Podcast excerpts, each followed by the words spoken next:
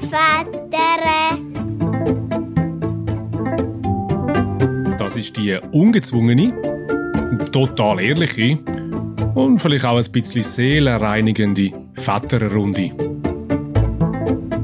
Das mal mit dem Rami. Ich sage nicht, dass es jetzt gut war, aber in dem Moment, wo er mich geschlagen hat, ich habe gar keine Schuld bei ihm gesehen, sondern habe gesagt, ja, Rami, du bist selber schuld. Mit dabei der Tobi. Und dann sind Nachbarskinder zu uns heimgekommen und dann hat unser Sohn den anderen Kindern voller Stolz gesagt, meine Mami ist heute am Arbeiten. Mit dem Döme. Wann erreicht das endlich dein Stammhirn? Und das ist, das ist nicht nur einmal gekommen. Und mit mir, dem Shelby. Bei mir daheim hat es einen Teppichklopfer gegeben. Oder die Kaltdusche.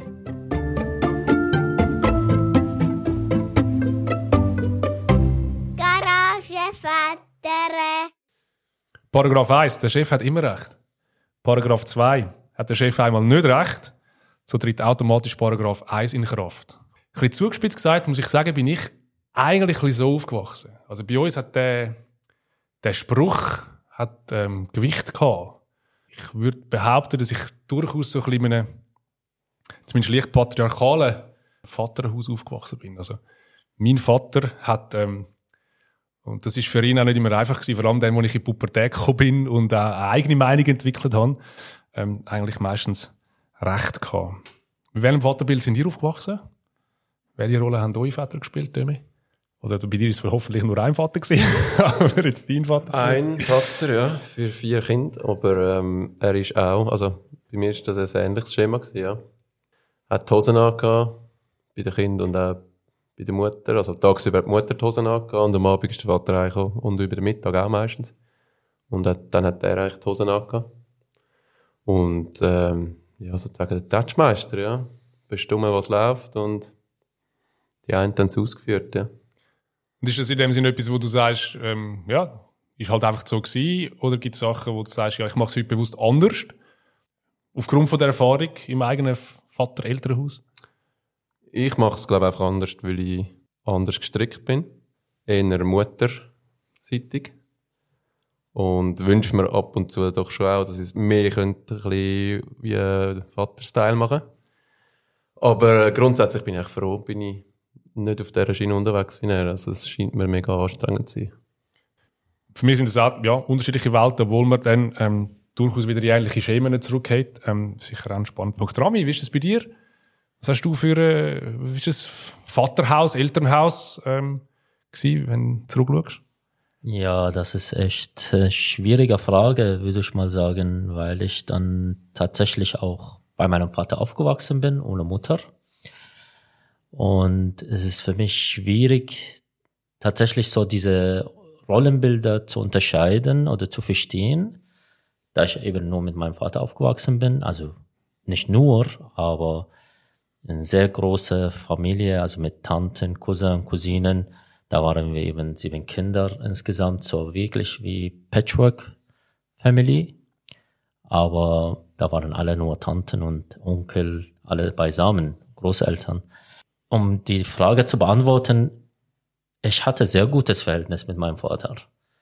Aber es liegt auch wahrscheinlich daran, dass ich einfach aus einer anderen Gesellschaft komme in dem Sinn, aus anderer Kultur. Und mag sein, vielleicht für europäische Verhältnisse, dass es viel strenger ist, was Erziehung, was ähm, auch Respekt zeigen gegenüber Älterer und Erwachsener als Kind. Deswegen ist es mir gar nicht so dieser Unterschied aufgefallen. Ich würde mal behaupten, wenn ich hier in Europa mit dem gleichen Vater aufgewachsen wäre, dann wäre es wahrscheinlich der Unterschied sichtbarer. Deswegen ist es wirklich sehr schwierig. Also ich kann die Frage nicht ganz eindeutig Aber also du, hast, du hast deinen Vater als strengen Vater in Erinnerung, aber in, in dem Kontext gar nicht, Ja. gar, gar, ist es in dem Sinne nicht etwas nur, das klingt jetzt so ich negativ, oder? Ich fand's perfekt, ja. so wie es ist. Und äh, eben, aber eben als Vergleich kann ich nicht äh, wirklich äh, fair vergleichen hier mit europäische Werte und europäische Erziehungskultur. Im Vergleich zu euren Vätern Dömi und ähm, Rami und Tobi, seinem Vater, kenne ich. da ab und zu mal ähm, haben wir ihm das ein oder andere Wort gewechselt, ähm, wo wir Nachbarn sind. Wenn, wenn du das vergleichst, was hast du von deinem Vater, der heute auch ähm, sagst, ja, die, den Wert habe ich auch mitgenommen, das will ich an meine Kinder weitergeben. Ich habe sehr viel Wert mitgenommen von meinem Vater. Ähm, gewisse Sachen, ich glaube, wenn man so aufwächst, äh, sind halt gewisse Sachen, ähm, am Anfang ist, ist der Vater so das Größte und das größte Vorbild und so weiter und dann wird man größer und irgendwann äh, findet man nicht alles so toll, was er macht und hinterfragt alles. Ich kann mich erinnern, wo mein Vater mir mal gesagt hat, ja, du, du widersprichst mir die ganze Zeit und korrigierst mir die ganze Zeit. Das ist so die Phase gewesen, irgendwie Anfang 20. Ich kann mich noch sehr gut erinnern. Aber ich glaube, einfach in, in der Erziehung mit meinen Kindern, ähm, habe ich gemerkt, in dem Moment, wo es schwierig war, bin ich oft einfach so in, in, in das hineingefallen, was ich selber kennt habe, von meiner Erziehung. Und das ist auch so ein bisschen das Spannende, was ich, ich immer wieder so ein bisschen mir vor Augen führe. Mein Vater ist vor bald 80 Jahren auf die Welt gekommen und mein Großvater ist der Januar vor 100 Jahren auf die Welt gekommen. Und das ist für mich so eine extrem spannende Zeitspanne. 100 Jahre und wenn ich mir vor Augen führe, mein Großvater ist so eine, man sagt heute, äh, Verding, äh, Verdingbub. Ähm, er ist, ähm, ich habe ihn leider nicht kennengelernt, aber es sind sehr viele Sachen, die ich, die ich äh, mitbekommen habe von Geschichten, die er mir einfach immer erzählt hat. Und ein, ein Ding ist zum Beispiel, er hat mit vier das erste Mal in einem normalen Bett geschlafen. Also meine Urgroßeltern sind, sind nicht geheiratet gewesen, also sie haben ihn als uneheliches äh, Kind gehabt. Und ähm, man hat ihnen das Kind einfach weggenommen und er ist von, von Hof und von Heim zu Heim gekommen. Und die Werte und die Erlebnisse sind, glaube ich, einfach sehr stark zu meinem Vater weitergegeben worden. Und obwohl ich das nicht direkt mitbekommen habe, sind das einfach Sachen, die ich ähm, stark mitbekommen habe und die mich, glaube ich, auch geprägt haben. Und das hat schlussendlich, glaube ich, zu einer starken, natürlichen Autorität geführt von meinem Vater. Also, wenn ich manchmal meine Kinder anschaue äh, und, und denke, hey, ähm, das hätte ich mir nie erlaubt von meinem Vater und ich bin, nie, ich bin nicht geschlagen worden oder irgendwie so etwas. Aber es sind einfach so, so Momente, wo ich mir sage, das hätte ich, hätte ich mir nie getraut. Einfach so die natürliche Autorität. Und ich meine, also das zeigt ja in dem Sinn einfach, dass man auch glücklicherweise, ähm, so schwer wir vielleicht in dieser Runde ja gar nicht so zusammen in einer anderen Zeit leben als, als damals. Und trotzdem frage ich mich amix, ähm, was nehme ich von meinem Vater in dem Sinn mit und, und, und will ich auch so machen und, und wo laufe ich manchmal auch ein bisschen Gefahr, ähm, es extra nicht so zu machen, wie es mein Vater gemacht hat. Ich bin gar nicht so sicher, ob bewusst oder unbewusst. Also das Vorbild, welche Vorbilder haben wir schon äh, als Väter heutzutage? Das äh, ich mit euch ein bisschen diskutieren, aber der eine wäre ja in dem Sinn der eigene Vater, oder? Der, äh, du hast das vorher gesagt, Tobi, oder? Das, das, das Thema Vorbild. Und ich bin manchmal bei mir ein bisschen unsicher, ähm, ob ich ähm, beispielsweise so im negativen Sinn gewisse Sachen bewusst nicht machen will, weil sie mein Vater so gemacht hat, weil sie meine Mutter so gemacht hat, weil ich so erzogen worden bin. Und ich sage mir eigentlich an mich selber, das ist mega gefährlich, oder? Ich will eigentlich nicht, ich will mit meinen Kindern so umgehen, mit meiner Frau so umgehen, wie es stimmt, wie es, wie es stimmig ist für uns in dem eigenen Weg. Aber, aber manchmal habe ich das Gefühl, ich gehe so ein bisschen das rein, kennen das auch? So, so das, das Trotzige, das auch selber Trotzige gegenüber der eigenen Erziehung. Mhm. Ich selber reflektiere das gar nicht so. Also eben, es wäre völlig unterbewusst, denke ich. Also, was ich sicher sehr bewusst anders mache, und das ist aber nicht, äh, nicht nur eine eigene Entscheidung, sondern mit der Niki zusammen. Ich bin die Ich ähm, habe meine Tage, wo ich äh, für die Kinder da bin.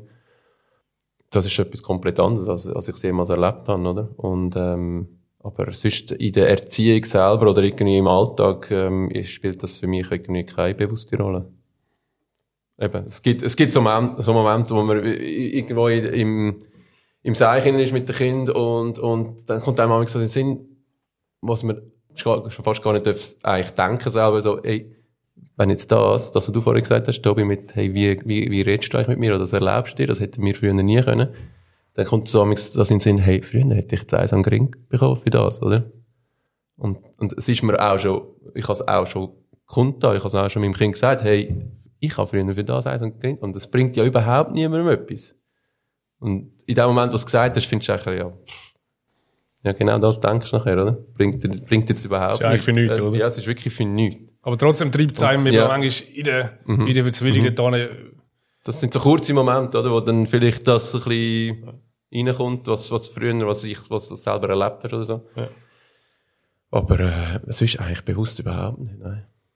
Wie handelt ihr das, oder? Ich meine, der Wunsch wäre eigentlich, den eigenen Weg zu finden, der beste Weg für meine Familie zusammen ähm, mit, mit meiner Frau.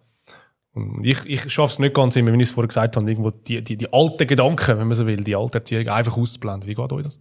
Ähm, also mir persönlich tatsächlich, ich finde, mein Vater für mich ist eine sehr, also hat sehr große Rolle in meinem Leben gespielt und für mich ein Riesenvorbild, trotz zum Teil strenge Erziehungsmethoden, aber ich fand, er hat mich immer sehr fair behandelt und hat mir recht früh verstanden und zum Verständnis beigebracht, hey, reflektier, was du tust. Das hat mir sehr früh mit auf dem Weg mitgegeben. Und ich erinnere mich, ich habe mal wirklich Riesenzeich gemacht. Was, du? Ja. Rami? Ja, ich habe mir nicht Riesenzeich vorstellen. gemacht, ja. Und äh, da hatte mich dann tatsächlich auch, also war handgreiflich. Getadelt. Ja, handgreiflich. Mir und meinem Cousin, weil wir beide Seich gemacht haben. und weil wir die Schuld immer gegenseitig äh, geschoben haben. Er sagt, okay, mir ist es egal, das tut man nicht, hat uns geschlagen. Ich sage nicht, dass es jetzt gut war, aber in dem Moment, wo er mich geschlagen hat, ich habe gar keine Schuld bei ihm gesehen, sondern habe gesagt, ja, Rami, du bist selber schuld. Du solltest diesen Zeich nicht machen. Du weißt, es ist Zeich. Und äh, ja, ich weiß nicht, also er hat mir wirklich tatsächlich sehr früh beigebracht, ich soll reflektieren für meine Taten, für auch Mitmenschen. Und das habe ich sehr, also ich finde sehr toll, dass ich einfach so früh gelernt habe. Und das möchte ich gern auch eigentlich, ja, nicht so einfach weggeben. Das finde find ich ein mega spannender Aspekt mit dem Reflektieren. Ich glaube, Rami, dort habe ich ganz einen ähnlichen Ansatz, wie ich es versuche. Das Beispiel, wo du jetzt mit deinem Vater, eben, andere Zeit, ähm, bei mir daheim hat es einen Teppichklopfer auch gegeben. Oder die Kaltdusche. Ich bin nicht so sicher, ob ich etwas daraus gelernt habe, sondern aber so, wie du das in dem Sinn ähm, erzählst, ist es ja eigentlich, abgesehen vielleicht vom Akt, vom Schlagen, ähm, ein, ein, ein positiver Lerneffekt. Ich versuche das mit meinen Kindern auch. Heutzutage machen wir das mit Reden. Aber das ist einfach im Moment so, noch nicht so ähm, fruchtbar, oder zumindest komme ich die Feedbacks äh, oft mal nicht über. Ich will zum Beispiel immer so daheim versuche ich, ähm, jetzt Malin, wo, wo, wo, jetzt schon viereinhalb ist, oder? Sie hat immer, heute, habe ich jetzt heute gut gefolgt. Und ich finde das Wort folgen eigentlich so ein bisschen aus dem Repertoire streichen, weil meine Kinder mir gar nicht folgen. Ich finde einfach, gewisse Sachen müssen ein bisschen kooperativer sein, oder? Also wir müssen irgendwie, wir haben zusammen irgendwie das Ziel, oder wir müssen zusammen irgendwie das managen. Und das ist aber schon auf einem sehr, sehr komplizierten Niveau, um mit einer viereinhalbjährigen zu diskutieren. Aber woher hat sie denn zu folgen? Also, Ja, vielleicht habe ich das schon mal gesagt Ja, oder oder? so. Das kann schon sein. Oder das kommt vielleicht auch aus, aus, aus, dem, aus dem gesamten sonstigen Umfeld. Also ich Ja. glaube, aber es wäre jetzt, äh, ich glaube, ähm, es wäre wahrscheinlich falsch gesagt, wenn ich würde sagen, ich hätte das Wort Folgen ähm, oder Michelle hat das Wort Folgen in dem Sinne nie gesagt, oder? Ähm, aber ja, eben. Äh, all unser Kollege Sevi hat das äh, in unserem Pilot-Podcast interessant gesagt, oder? Der Hebel vom, der letzte Hebel, wo ich auch noch ein bisschen aufgewachsen bin, das kann mal sein, dass mal irgendein Flatter kommt, den haben wir zum Glück nicht.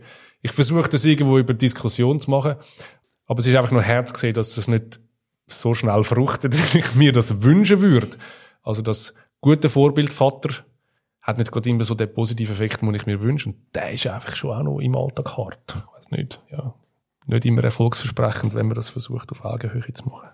Es ist einfach elend viel Geduld, oder? Du musst an den Tag legen und du musst einfach ready sein und du musst zu Weg sein, um das, das äh, einfach können an, äh, an den Tag legen, die, die, die, das Ausharren, die Geduld, die Wiederholung immer.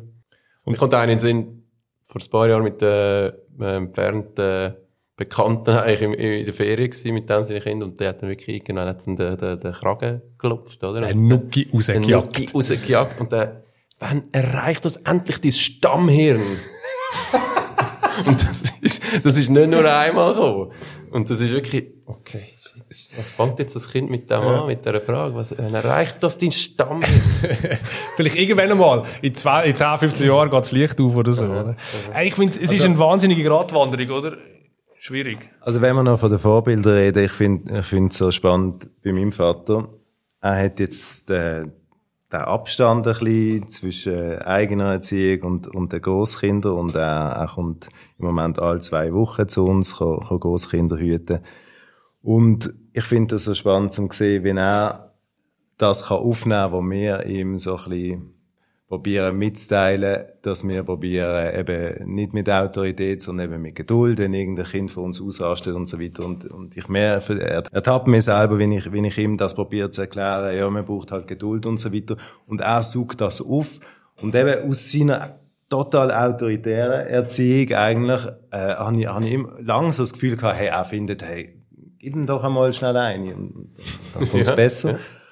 Aber nein, was macht er? Er, er, er sucht das auf und, und kann es besser umsetzen als ich. Ja. Ah, sicher. Mega schön, ja. Viel Ja. besser. Also, er hat, er hat unsere Kinder den ganzen Tag und, und unsere Kinder haben manchmal einfach Aussetzer, wenn sie müde und hungrig sind und so weiter, wo, wo ich, äh, was mir wirklich nicht immer gelingt, ruhig zu bleiben und so zu sein, wie ich, wie ich gern wäre.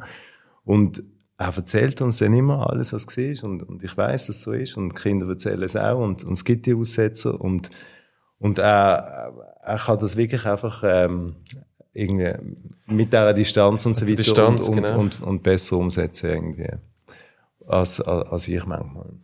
Ich finde es sehr spannend, dass du, was du gerade gesagt hast. Ich denke, es sicher hat auch gewisser Zusammenhang, wenn du als Vater bist. Ähm, zumal, also wir reden von einer anderen Zeit, Epoche in dem Sinn. Ähm, da hattest du die Rolle, Geld zu verdienen, Geld nach Hause zu bringen, deine Kinder zu ernähren, Familie etc.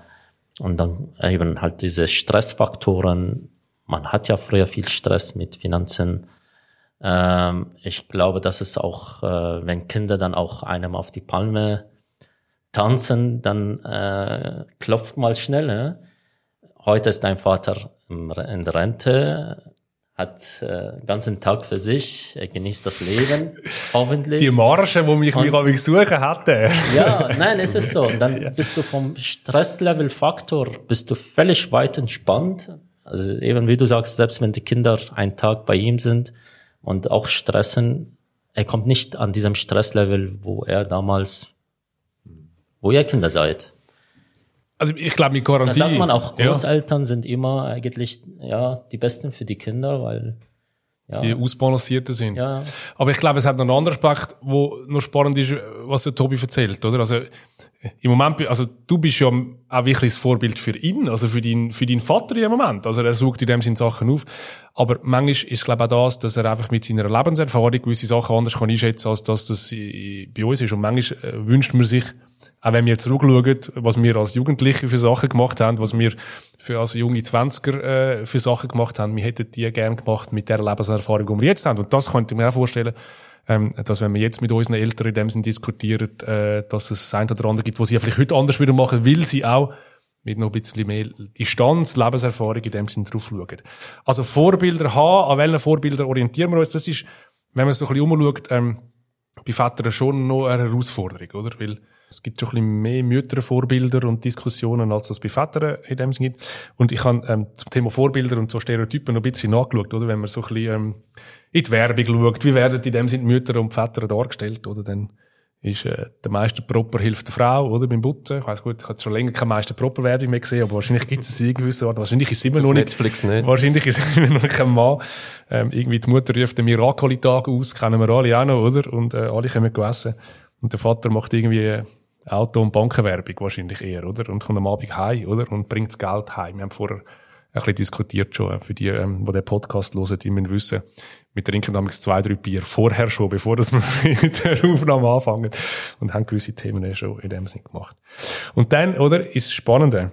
Ähm, man fragt sich also, von welchen Vätern können wir lernen oder können die zukünftigen Väter in dem Sinn lernen? Und ähm, äh, dort hat es ähm, eine spannende Umfrage gegeben. Das Greater Good Magazine in Amerika hat 2012 einmal 300 Väter, äh, amerikanische Väter befragt, wer ihr Vorbild sei. Und der eindeutige Favorit ist der Bill Cosby gewesen, als Cliff Huxtable, oder? Bill Cosby Show. Für die meisten von euch oder für alle, ihr nickt. Ähm, ich mag mich erinnern, dass das das Vorbild für meinen Vater war. Er hat das immer am liebsten geschaut und ich auch ehrlicherweise, das auch mega cool gefunden. Ähm, und äh, man hat eigentlich so sein, anteilnehmend, humorvoll, nahbar, oder? Und was aus dem Bill Cosby Schrägstrich Cliff Huxtable, das sind ja am Schluss nicht, ähm, die, also die Rolle ist von Bill Cosby nicht trennbar. Da hat sehr viel Autobiografisches drin. Ihr wisst alle, was aktuell ähm, mit dem Bill Cosby los ist. Nicht wirklich das äh, Vorbild, das wir uns vorstellen. Das Internetmagazin Coffee Mom hat 2014 den Will Smith als Male Role Model gekürt. Das war noch ein paar Jahre vor, vorher, bevor er der Oscar-Verleihung am anderen Eis am Grin gehauen hat. Und ich mag mich auch erinnern an das Interview von Will Smith, wo er ähm, beim Trevor Noah in der Daily Show gegeben hat, dass ähm, nicht bei seinem Sohn, der ist ein bisschen älter, ähm, sondern bei seinem Neffen ähm, sehr peinlich war, ähm, wo er ihn das erste Mal wieder gesehen hat und scheinbar ähm, ja, in dem sind die genau die Rückmeldungen sind im Sinne von, ja, er hat wie gemerkt, er ist ein schlechtes Vorbild gewesen in dem Sinne für ihn. Also, ist noch verrückt, oder? Also, jetzt, jetzt zwei Beispiele, aber so ein bisschen die fetteren Männervorbilder, die es da draussen gibt, sind am Schluss in dem Sinne auch nicht gerade so die besten, oder? Also, die Frage wäre ein bisschen jetzt, abgesehen von unseren eigenen Vätern, oder? Wo, gibt's Neumetz, wo ihr, wo ihr abschaut, wo ihr seht, ja, genau, so, so will ich es auch versuchen, weil man sich ja irgendetwas im, im Leben auch in der Rolle als Vater vielleicht muss orientieren.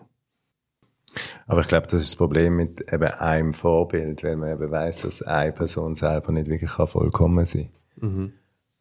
Ja, und das ist ja relativieren, gerade die Beispiele, du gebracht hast, mit diesen, also ja Hollywood-Stars oder, ich meine, eben, die werden ja irgendwie dargestellt oder stellen sich dar und ich meine eben, mit Will Smith, wenn jetzt nichts anderes neu ist, ich meine, der haut er halt mal einmal, also der ist ja gleich alt oder was auch immer. Ja. Und das andere ist ja viel schlimmer, also man muss es immer relativieren, oder? Was jetzt der Bill Cosby für Dreck am Stecken hat, oder? Aber, aber eben, ich glaube, kann immer noch ein Vorbild bleiben, auch wenn man jetzt mal einmal so die Schnur hält, jetzt, wenn es nicht das Kind ist, oder? Also, aber das ist ja eigentlich das Tragische, dass, wenn wir Väter irgendwo Vorbilder finden oder gehen suchen, dann können wir sie fast nur in so öffentlichen Personen suchen, weil irgendwo im näheren Umfeld ist es einfach irgendwie zu wenig das Thema, oder? oder Jetzt, jetzt noch viel, also, ja, also ich meine, der, der eigene Vater ist ja, kann ja gleich, ähm, das Vorbild sein, ein gutes Beispiel sein, wie man es, wie man es mindestens teilweise machen Ich glaube, was, was uns prägt, ist sicher die eigene Erziehung, aber das ist eben auch der Zeitgeist, der uns ganz speziell prägt mit den pädagogischen Strömungen und, und so und die richtigen und Haltungen und Werte, die dahinter stecken. Und die, ändern sich vielleicht fundamental all 20 bis 30 Jahre. Und, ähm, ja, und jetzt stecken wir so einem Wechsel, oder? Ja, ist eigentlich die ganze Zeit drin. Ja. Aber eben, es gibt immer wieder so Umbrüche, so bekannte, prominente Strömungen, wo, wo halt immer auch wieder gewisse Elemente drin, äh, enthalten von, von anderen Geschichten, eben zum Beispiel die neue Autorität, keiner mehr, oder wo ganz viel von dem drin hat, wo, wo so der Zeitgeist ausdruckt eigentlich eben, dass man nicht mehr, dass eben eine neue Autorität ist, die so auf verschiedenen Säulen basiert und so weiter. Auf Beziehung. Auf und, und, das, und also, was bedeutet denn das in dem Sinn für, de, für uns neue Väter? Wir haben ja die Väterrunde auch ein bisschen unter dem Titel Die neuen Väter, oder? So wird das ja ein bisschen betitelt. Ähm, äh, also was heisst denn das? Was ist die Erwartungshaltung von der Gesellschaft, von uns, von uns selber rundherum? Ich mag mich in unser Vorgespräch vorher ein bisschen erinnern, oder? Also eben, das Vorbild sein fürs eigene Kind ist so ein Aspekt, oder? Äh, das Kind kann zu uns als Väter aufschauen. Ähm, aber natürlich, wir müssen eben auch auf Augenhöhe, das ist das, was ich auch in dem Sinn versuche und ähm, ehrlicherweise auch das ein oder andere Mal scheitern. Also wir müssen irgendwie spielen, wir müssen prima tolle Kamerad sein, ähm, immer ansprechbar fürs Kind, das ist auch ein grosser Unterschied zu früher, oder? 100%, 150% arbeiten, jetzt ähm, sind wir mehr bereit und wollen auch in dem Sinn Teil sein von dieser Familie, also Trotzdem Autorität, aber nicht schimpfen, äh? nicht schimpfen, sogar keine Strafe, oder? Ist auch schwierig, mit den Buben zu shooten, mit den Mädchen trotzdem Puppen spielen. Bei mir ist es Bibi und Tina, ich muss immer rumrösseln daheim. Ich bin immer der Alex, und, äh, ja, für die, die Bibi und Tina kennen. Aber ich muss ja auch umgekehrt... Alex ist Ross. nein, ich bin manchmal auch der Amadeus, das ist Amadeus, Ross, genau. genau. Nein. Ja. nein, nein, das Lustige ist, klar, man merkt auch, das Lustige ist Bibi und Tina, das sind die beiden Mädchen. Der Alex ist der Freund von der Tina, der muss ich spielen. Und Michelle, meine Frau, spielt aber nicht jemand aus dieser Generation, sondern das ist die Mutter von der Tina. Komischerweise. Ich weiß auch nicht, warum das so ist, aber so ist es einfach. Also, die Rollenspiele sind muss man irgendwie mitspielen, das hat man früher vielleicht auch nicht gemacht. Und auf der anderen Seite, aber Achtung, ja, keine Geschlechterklischees, also auch mit den Mädchen shooten und mit den Buben Puppen spielen. Das müssen wir irgendwie auch können dann sind wir natürlich ein toller Papa und eben Teil von dieser Familie sein, mindestens, oder auch 50 Prozent von der Care-Arbeit äh, daheim. Äh, nicht nur der Frau im Haushalt helfen, sondern den Haushalt teilen. Ähm, stehe ich auch völlig dazu. Trotzdem, wir sollten kein Hausmännchen sein. Natürlich nicht, oder? Ähm, das wäre dann schon wieder ein bisschen sehr unmännlich. Also irgendwie zusammengefasst, also starker Partner für die Frau habe ich mir auch notiert, wo ich so ein bisschen, oder? Und hat am Schluss immer noch erfolgreich im Job. Also irgendwie all die Aspekte gehören irgendwie zu und, und äh, in meiner Recherche heißt es so im Schluss eigentlich im Sinn, die neuen Väter sind gewissermaßen die alten Väter, aber einfach ohne die Nachteile der alten Väter. Und dann ist die Frage, ja, ist die Erwartungshaltung von uns, von unserer Gesellschaft, wir müssen Superväter sein, dann ist, das ist, das ist die Definition von, von den neuen Vätern, von dieser neuen Zeit, von dieser anderen Zeit. Ich glaube, das ist äh, vielleicht nicht, nicht nur, also nicht einfach von der Gesellschaft, sondern es ist vielleicht eher eine Erwartungshaltung von, einer gewissen, von einem gewissen Teil von der Gesellschaft. Also ich glaube nicht, dass, eben, das haben wir auch schon mal diskutiert, das wird nicht überall so funktionieren, wie wir, wie wir das uns da zu Weg legen und, und probieren äh, zu erfüllen. Ähm, das sind sehr fest ein grosser Teil die eigenen Erwartungen, die man sich an sich hat. Also das ist bei mir sicher so. Ich, kann, ich will das so machen und ich ähm, struggle damit äh, häufig, nicht täglich, aber äh, ähm, es ist uhren anstrengend, aber die Erwartungen, die stehen eigentlich und man muss es immer wieder ein bisschen relativieren, wie, wie ist es einem selber noch wohl.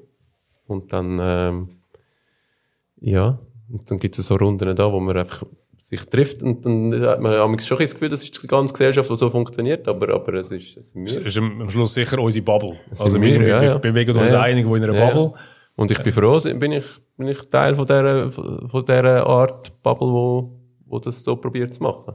Aber ich glaube, wir sind noch weit weg von dem, dass das die Gesellschaft wirklich fest erwartet. Ja, ich glaube nicht nur, dass die Gesellschaft erwartet, sondern wir wachsen ja da auch drin. Also, ja.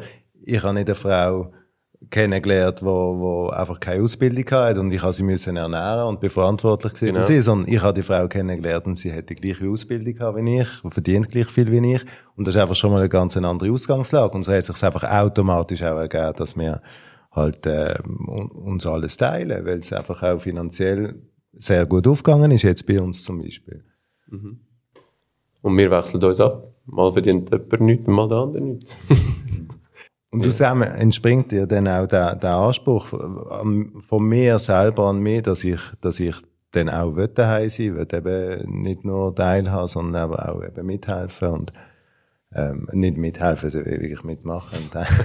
eben nicht. Eben, ja, genau. ja. Aber also ich, ich erlebe es im beruflichen Umfeld schon noch, dass ich für das muss einstehen, wie wir das Familienmodell bei uns daheim haben. Also, und ich, ich nehme das durch, ich, nehme, ich bin dort näher bei dir im Sinne von, dass mir ist das wichtig und, und das letzte Mal auch schon gesagt, dass es mir wichtig ist, dass meine beiden Mädchen merken, okay, mal ist der Papa daheim, mal ist die Mama daheim, es spielt eigentlich keine Rolle und ich kann in dem Sinn später auch selber entscheiden, was ich aus meinem Leben mache. Das finde ich mega wichtig. Aber ich muss bei, also Mittwoch muss man mit mir einfach keinen Termin machen. Also das, und das sage ich dann auch. Ich, ich kann dann nicht, oder? Aber das ist noch, ist noch oft ein rechter Kampf, oder? Es ist nicht einfach, ah, der schafft 70 Prozent und am Mittwoch und am Freitagnachmittag ist er nicht da, sondern sagt das mal. Also, ich kann nicht vom Kunden erwarten, dass er sich das jetzt immer merkt, oder? Weil der hat noch 27 andere Mitarbeiter und noch 53 Millionen andere Kunden und dass er sich jetzt bei mir merkt, dass er mir am Mittwoch nicht muss. Aber ja, ich sage dir immer, am Mittwoch ist er nie da, oder? Und, und, und, und, und, und, aber in der Gesellschaft, ja, ist das, du, du positionierst dich recht, wenn du für das einstehst. Und das finde ich, ich habe mir das bewusst genommen, dass ich das will machen, weil ich es wichtig finde für, für, für mich und für meine Kinder und für uns. Aber es braucht, man, also es braucht schon oft auch noch recht Überwindung. Es ist nicht klassisch so, dass der Vater ist. Und ich weiß von vielen Müttern, dass das für sie genauso das Problem ist, wenn sie, ähm, wenn sie irgendwie sagen, ja, ich bleibe jetzt daheim, weil das Kind krank ist oder was es auch immer ist. Also ich ja. mache gar keinen Unterschied zwischen Vater und Mütter, aber es ist in der Gesellschaft in dem Sinn sicher nicht weitaus anerkannt, dass, dass, dass die Familie für einen einen entsprechend hohen Stellenwert hat. Also ich kämpfe dort, ich weiß nicht, wie ich das anders. Kommt wirklich eben, ja, auf die Anstellung drauf, das Jobprofil, oder wo das, wie, wie dein Job funktioniert, oder? Jetzt gerade bei meinem Job, jetzt, wo ich kann, ist es relativ einfach. Ich bin immer eigentlich dort an diesem Ort und, und dann eigentlich, wie wenn ich nicht dort bin, ist, ist gleich immer noch jemand dort, der eigentlich das Gleiche macht, wie ich sozusagen, ja. oder? Und, und dann ist das nicht so das Problem. Aber wenn du natürlich wie, über äh, verschiedene Medien mit deiner Kundschaft verbunden bist und, und so Termine durch ähm, warnen, dann ist das viel schwieriger. Zum, du musst einfach immer wieder erklären, oder? Ich denke, die Gesellschaft im Grundsatz ähm, befindet sich total im Wandel diesbezüglich. Das ist mein Gefühl zumindest. Ich meine, vor 20 Jahren Teilzeit war hier in der Schweiz auch für Frauen, also Frauen waren sowieso viel mehr zu Hause, Männer eher, die gearbeitet haben, aber es war selbstverständlich 100 Prozent und da gibt's nichts mehr. Also und heute, wenn ich da in meinem Umfeld schaue, sogar die Mehrheit arbeitet Teilzeit, männliche ähm, Mhm. Kollegen. Und ja, wie du sagtest, Tobi, also heute Frauen verdienen Geld und äh, man kann sich quasi das Lebensunterhalt für die Familie teilen. Ähm, ich kann aus meiner Perspektive reden. Ähm, bei uns ist tatsächlich so, das haben wir letztes Mal auch das Thema kurz angeschnitten. Männer tatsächlich in der Schweiz verdienen heutzutage bei derselben Ausführung. Also der eine behaupten das Gegenteil, der andere sagen, ne, doch, es ist alles gleichgestellt. Aber man muss die Wahrheit dann auch äh, auf den Tisch legen. Frauen verdienen mal schon schlechter. Bei gleicher Ausführung von Job, es sei dann eben im Bereich Beamtenstatus, sagen wir so, also Lehreramt oder und so weiter. Da hat man wahrscheinlich gleiche Verdienen, also Einkommen. Aber in der freien Wirtschaft, ich würde mal behaupten, eben, das ist immer noch das Problem. Und ich denke, das ist auch einer der Faktoren. Solange das nicht, sagen wir mal so, gleichgestellt ist, äh, wird immer wieder solche Fragen auftauchen, auch was du spürst, Shelby, ähm, das ja, geht's eigentlich noch in dem Sinn. Bei gewisse Kundschaften oder Gesellschaftskreise. In meinem Umkreis, ich habe nicht das Gefühl, das ist eine Diskussion. Okay, ich muss ehrlich auch sagen, ich arbeite 100 Prozent. Ich treffe das Problem weniger, aber ich kenne sehr viele in meinem Umfeld. Ich persönlich komme ich nie auf die Idee, sie zu fragen, wieso arbeitest du eigentlich nur 80 Prozent? Also ich denke, das ist im Wandel. Es braucht ein paar Jahre, bis es mal auch bis zum letzten ankommt, ich glaube, aus meiner Sicht ist das Wichtigste, dass, ähm, dass man irgendwie eine Selbstverständlichkeit entwickelt, dass jeder seinen Weg für vielleicht die Familie, für sich selber der richtige Weg ist. Und wir aufhören da anfangen bewerten, warum der eine, was du schaffst 100% ist schlimm, und was du schaffst nur für 50% und der Rest bist du daheim bei den Kind. Äh, du bist kein richtiger Mann. Dass wir einfach in dem Sinn mit dem aufhören. Aber es ist Fakt auch noch, statistisch gesehen, es wird immer mehr Männer, die ähm, Teil von dieser Familie sind, die wollen Care-Arbeit übernehmen ähm, nur ein kleiner Prozentsatz im Vergleich von den letzten äh, alle vier Jahre gibt es äh, Familienstatistiken, die der Bund rauslässt. Äh, es verändert sich nur sehr, sehr wenig. Ähm, warum? Und einer der Hauptgründe ist, dass die Männer im Beruf Angst haben, als nicht ambitioniert in dem Sinne zu gelten, ähm, wenn sie dort einen Schritt zurück machen. Und das ist für mich auch einer von diesen Link zum Thema Vorbilder, wo wir heute ein bisschen diskutiert haben, oder? Vielleicht äh, dürfen wir alle ein bisschen Vorbild, ein bisschen mehr Vorbild sein. Ob jetzt, egal, ob das 100% ist oder nicht. Aber sagen, wir leben in dieser neuen Zeit. Tobi, du auch äh, schön angesprochen hast voran. Ähm, und wir müssen äh, eine Gesellschaft entwickeln oder auch Formen von der Zusammenarbeit, vom Zusammenleben entwickeln, wo das Platz hat. Und es nicht einfach heisst, Stempel drauf. Ich glaube, es geht grundsätzlich ja darum, dass man probieren, irgendwie äh, auf der einen Seite präsent sein, Zeit mit der Familie können zu verbringen und den Kindern und andererseits ja eben ein Vorbild sein, dass wir auch etwas leisten und machen. Das ist mir etwas Lustiges in den Sinn gekommen. Heute bin ich daheim gewesen und meine Frau ist am Arbeiten. Und dann sind Nachbarskinder zu uns heimgekommen und dann hat unser Sohn den anderen Kindern voller Stolz gesagt, meine Mami ist heute am Arbeiten. Aber ist ja noch, also weißt, dass, dass er das auch noch muss betonen, oder? Das, eben, kommt mir ja trotzdem das Zeichen, dass in der Gesellschaft gewisse Sachen auch die kleinen Kinder in dem Sinn mitbekommen, oder? Und, ähm, finde ich auch, wie ich es vorher gesagt habe, äh, für meine Familie auch etwas sehr wichtig. Ein letzter Gedanke auf der Zielgerade, den ich ihnen, äh, ihnen geben in diesem Zusammenhang. Ein Vorbild und, und, und vielleicht fehlende Vorbild. Und zwar ist das Thema Hilfe holen. Wie man eben vielleicht struggelt, wie man vielleicht eben gewisse Fragen hat, vor allem, ähm, als Männer. Und früher hat man ja in dem Sinne, in sozialen Netzwerken, in dem Sinne gesagt, es braucht ein ganzes Dorf, um ein Kind erziehen. Und, und das Dorf oder die Großfamilie, wie man sie früher kennt, ähm, Rami, du hast auch schön äh, vorher erzählt von Cousin Cousin und wo du es eigentlich gemacht hast und wie du aufgewachsen bist. Ähm, das ist sicher in den meisten Fällen heute in dem Sinne nicht mehr so. Und ähm, es ist scheinbar so, sagt man, statistisch, nach Studien, fällt vor allem Männer auch besonders schwer. Ja, wir sind nicht ganz in der gleichen Weise sozialisiert, äh, sind, sich Hilfe zu organisieren, wenn sie in dem Sinne Hilfe brauchen. Und, und sie betrachtet Hilfe holen eher als Schwäche, als Eingeständnis von Schwäche, als wirklich zusätzliche Kompetenz. Und da gibt es eine spannende Aussage von der Berner Entwicklungspsychologin, der Pasqualina Pericciello, habe ich gefunden. Die sagt, ihre Studie bestätigt, wenn wir in unseren Forschungsarbeiten die Leute gefragt haben, was machen sie, wenn sie wirklich ein ganz schlimmes Problem haben? Wo suchen sie Hilfe? Ich finde, mein Challenge mit meinen Kindern äh, ist durchaus teilweise zumindest gefühlt genau in dieser Kategorie. Dann haben die Frauen ganz locker fünf oder sechs, sieben Instanzen, wo sie können, äh, direkt aufzählen Und Männer sagen, ich gehe zu meiner Frau. Also das soziale Netz von den Männern beschränkt sich in der Regel auf ihre Partnerin. Also, und, und das, das Problem, das ist ähm, definiert das Problem mit den Kindern, oder? Nein, nein, nein. Einfach Grundsätzlich, allgemein. genau. Grundsätzlich ähm, ist jetzt ihre Studie nicht ja. einfach nur ähm, äh, das Thema in dem Sinne mit den Kindern. Und, und wenn sie Freunde haben, dann besprechen sie das mit denen eher ähm, die Themen Sport oder der Beruf. Das machen wir auch, aber ähm, und das wäre so ein bisschen ein, ein Dank zu meinen euch, dass wir vor allem auch dank dieser Runde eben nicht nur über Sport und den Beruf reden, ähm, da dafür merci vielmal. Und dann danke meiner Frau, ja, sie ist doch auch trotzdem eine gute Instanz für mich, dass wenn ich Hilfe brauche, dass ich kann, dem Sinn zu ihr gehen. Leute schon auch, wenn sie am Arbeiten ist.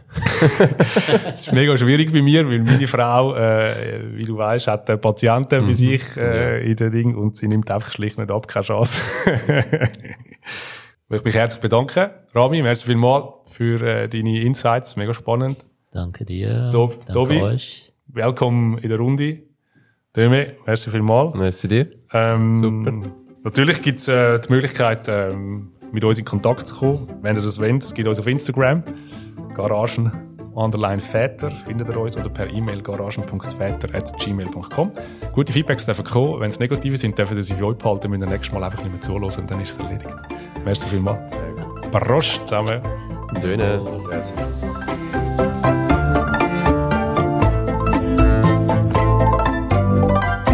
Garage Vater.